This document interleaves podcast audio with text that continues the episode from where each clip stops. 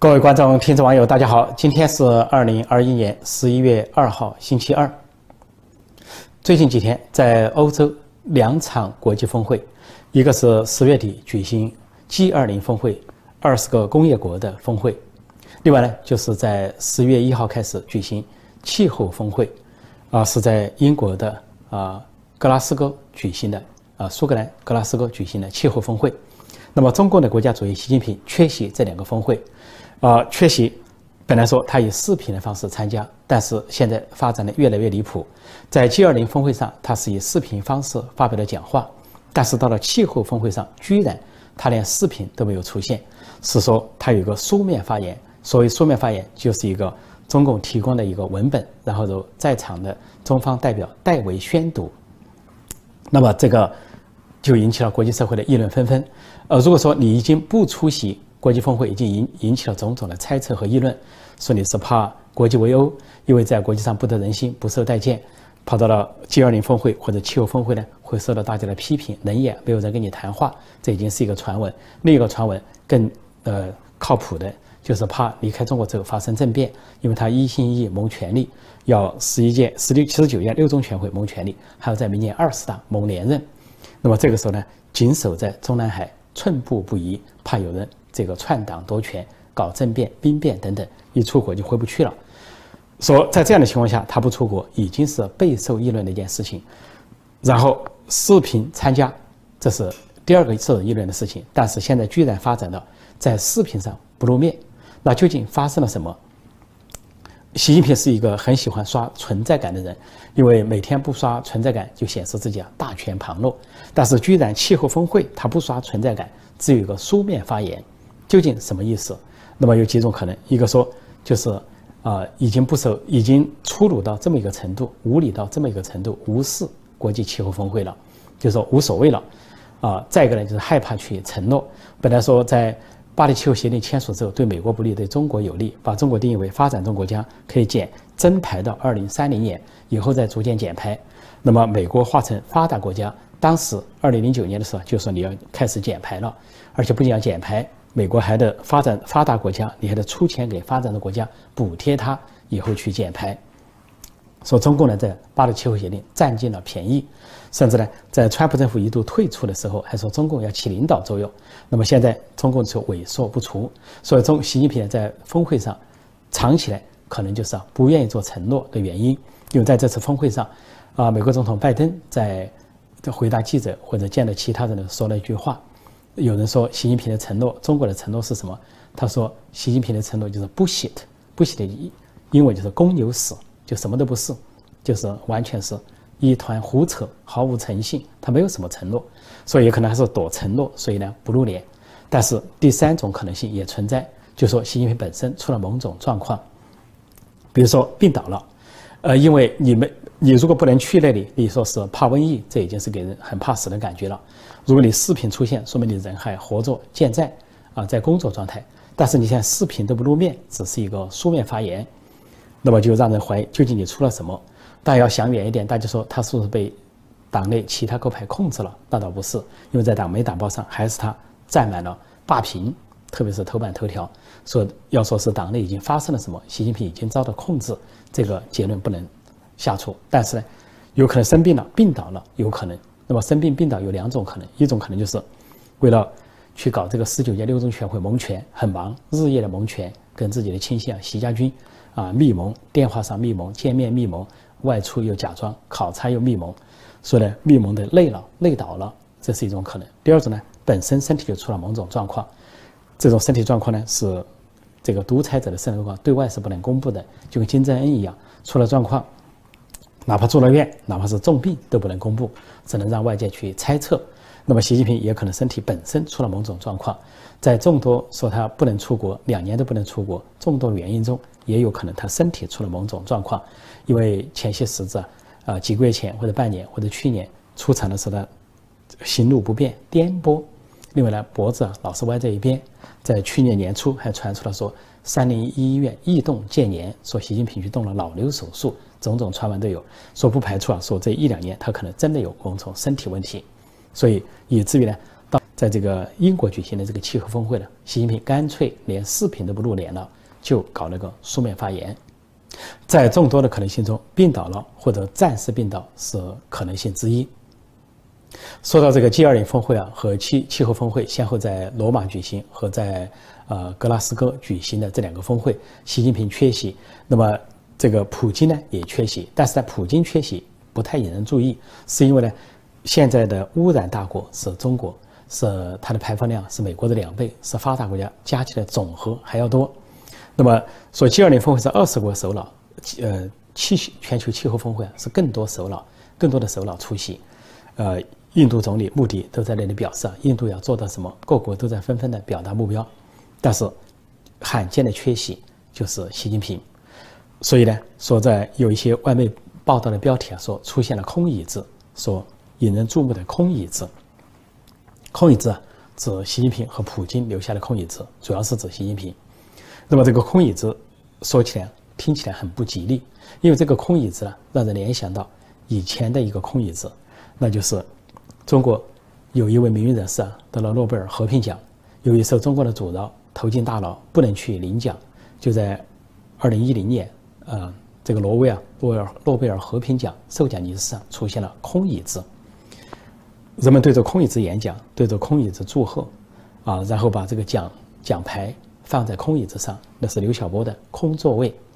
空座空位授奖，这是诺贝尔。和平史上的第二次，因为第一次呢是纳粹德国时期，他们授给一个主张和平、反对战争的一个德国作家，但德国作家受纳粹德国的封锁和监禁，不能去领奖，所以呢也有一个空椅子给他设置。第二次设置空椅子就是给中国的名誉人士刘晓波，民主斗士。那么刘晓波都知道他的结局是什么，被中共不仅关押，判处重刑十一年，后来在监牢中啊被中共下毒，慢性下毒。以致导致于肝癌、肝硬化，最后呢，在临死前，中国才假装说保完就医去医治，但他要求出国治疗，但中共不肯，就在国内假装治疗，治疗之后的一个月之内就迅速的死亡，完全是被中共所害死的。那么当时这个空椅子的说法呢，empty chair 在国际上呢非常有名，就是刘晓波留下的空椅子缺席受奖。那么这次习近平在。G20 峰会和气候峰会上留下了他自己的空椅子，这都是来自于中共的原因。前面刘晓波被留下空椅子是中共不让他去，那么这一次习近平留下的空椅子啊也不是国际社会不让他去，是他自己不去，中共自己的决定，他不去。由于这个原因呢，都是中共的原因，所以呢，给人看去啊，对习近平来说并不吉利，恐怕大不吉利。联想到刘晓波不幸的结局，那么似乎意味着留下了空椅子。的习近平也会有一个不幸的结局。如果说刘晓波当年啊被迫留下的空椅子啊是一个缺席受奖，国际社会给他的缺席受奖，那么今天留下的空椅子啊，给人感觉仿佛是一种缺席审判，因为各国都在讲各国的责任和义务，尤其在气候啊峰会中，这个各各国的减排啊，这个延缓这个气地球变暖，改善了气候的环境，中共应该有承诺。特别是作为大国领袖、大国担当，应该出来有个承诺，但是不仅没有承诺，不出席，甚至最后连视频上都没有出现，来了一个书面发言，这就跟当年把这个孟宏伟抓起来，孟宏伟是一百九十三个国家的联合国下属组织国际刑警组织的主席，是中国公安部副部长，结果被习近平诱骗回去开会，当场抓起来，抓起来过了一个星期，认给这个国际刑警组织一个纸条，表示他辞职了。连签名都没有，打了一行字就说他辞职了，完全是无视国际组织的存在，存在无视联合国的存在。说这次习近平不去啊，就扔了一个讲稿，就把这个会议给打发了，留下了空椅子，是引人注目的空椅子。但是我说，对习近平来说，恐怕是不祥之兆，不吉之兆。因为对于习近平这样的独裁者来说，空椅子恐怕也意味着啊空子的。宝座空置的权位，或者说丧失的权位、丧失的宝座，所以我说他是不吉之兆，大不吉，大不吉利。由于习近平缺席啊 G20 峰会，派去参加 G20 峰会的是中国的外交部长王毅。王毅呢跟美国国务卿布林肯举行了一个会谈，但中国的报道呢就是完全的是造假新闻，就跟他一贯的报道一样，凡是有中国领导人跟外国领导人通信、通话，或者是中国的官员跟外国的官员会谈，结果中国的党媒党报出现怎么样的报道呢？王毅讲话五六段，这王毅说，王毅说，王毅指出，王毅强调，王毅声称，最后来一段布林肯的表示，就中国的报道怎么报道呢？说王毅好像强调了中国的核心利益，什么台湾啊、香港、新疆等等，中国的内政不容干涉，然后又批评美方错误的做法，啊，要求美方遵守中美三个联合公报，什么一个中国的原则等等，然后又说是合则两利，斗则啊两败等等这些套话说了一大堆，似乎看上去都是他居高临下在教训对方，结果呢，描述到布林肯的时候就说布林肯。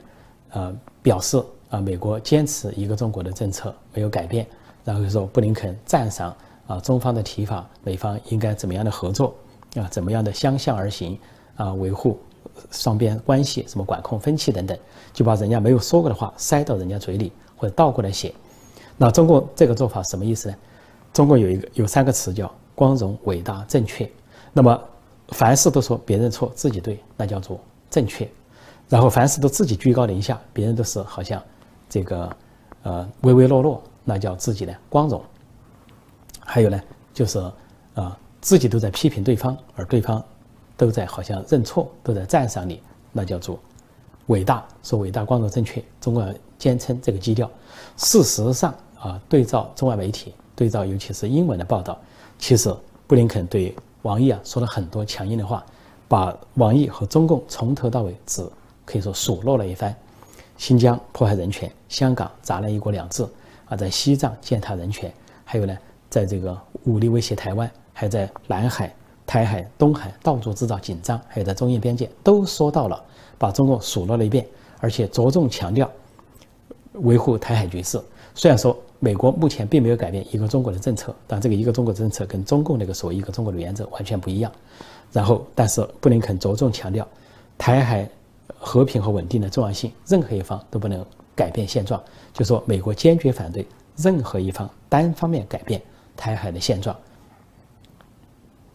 这才是布林肯所讲的内容。但是中国的报道中，大多数布林肯讲的话都消失了，所以给继续的忽悠中国人民，让中国人民生活在一种幻觉之中，哇，仿佛啊，中国是中央大国，万邦来朝啊，连美国西方所有的国家。都要臣服在他面前，唯唯诺诺，还要认错，还要赞赏，啊，还有什么赞同对中方，然后中方都是居高临下，让中国人民浑然不觉。现在的中共习近平已经把中国带到了一个空前孤立的局面。毛泽东死亡之后啊，还没这么孤立过。